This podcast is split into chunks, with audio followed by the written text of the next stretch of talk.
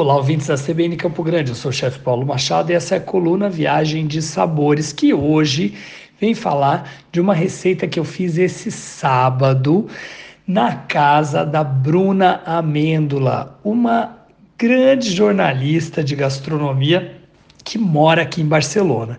E ela queria fazer uma combinação dentre os pratos que a gente serviu de uma entrada saborosa, simples e que houvesse aquele toque ali de um ingrediente brasileiro. E ela tinha ali bananada. Isso mesmo, aquele doce de banana bem escuro que fica horas no fogo com açúcar. É, provavelmente ele é preparado com açúcar mascavo, né? Ou então o açúcar queimado. E nesse caso da bananada, ela vem como a goiabada, de barra, né? É um, é um tipo de preparo que você pode usar para corte, para ser servido com queijo. Então eu tive a ideia de montar a massa podre, que é a pâté brisée, né, que é justamente um tipo de massa que é feito com manteiga, farinha de trigo e um pouquinho de água para dar aquele toque e a massa ficar mais maleável. Essa proporção, inclusive, eu aprendi com minha querida tia Verinha, que há um ano nos deixou então foi até uma homenagem poder cozinhar um preparo que ela fazia à base da massa e que o recheio era desde assim aquela torta de frango até uma torta de camarão deliciosa que sempre tinha na casa dela quando a gente ia visitá-la.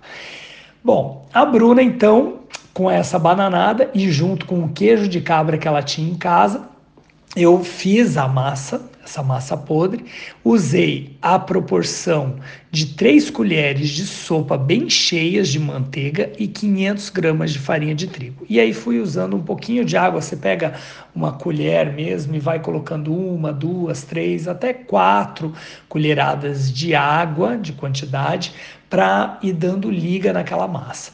Depois você vai abrir a massa, né, com a ajuda aí de um abridor de massa, ou se você não tiver, pode ser com uma garrafa de vinho, como a gente fez lá na, na casa da Bruna.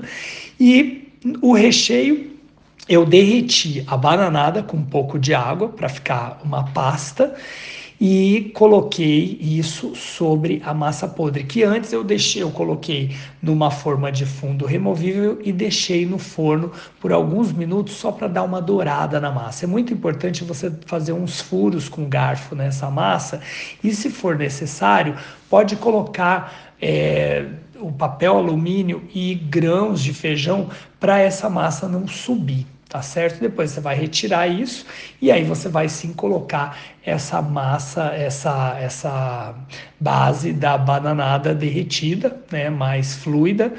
É, lembrar dela tá fria para ser colocada e aí por cima eu coloquei o queijo de cabra que eu também derreti com um pouco de nata e ou leite gordo. Né? E aí você coloca isso no forno novamente para gratinar, ficar bem bonito e com uma textura legal. Importante, para ser como entrada, você não deve colocar muito do doce da bananada para realmente não ficar muito doce. E aí você pode servir como entrada ou até acompanhado de uma saladinha que fica bem legal, como a gente fez lá na casa da Bruna. Para decorar e dar mais uma brasilidade, colocamos algumas pimentas biquinho por cima. E se você quiser ver imagens, vai lá no site da CBN Campo Grande. Tem uma foto bem bonita dessa torta de bananada com queijo de cabra, direto aqui de Barcelona. Um abraço para vocês e até a próxima coluna Viagem de Sabores, aqui na CBN Campo Grande. Até mais!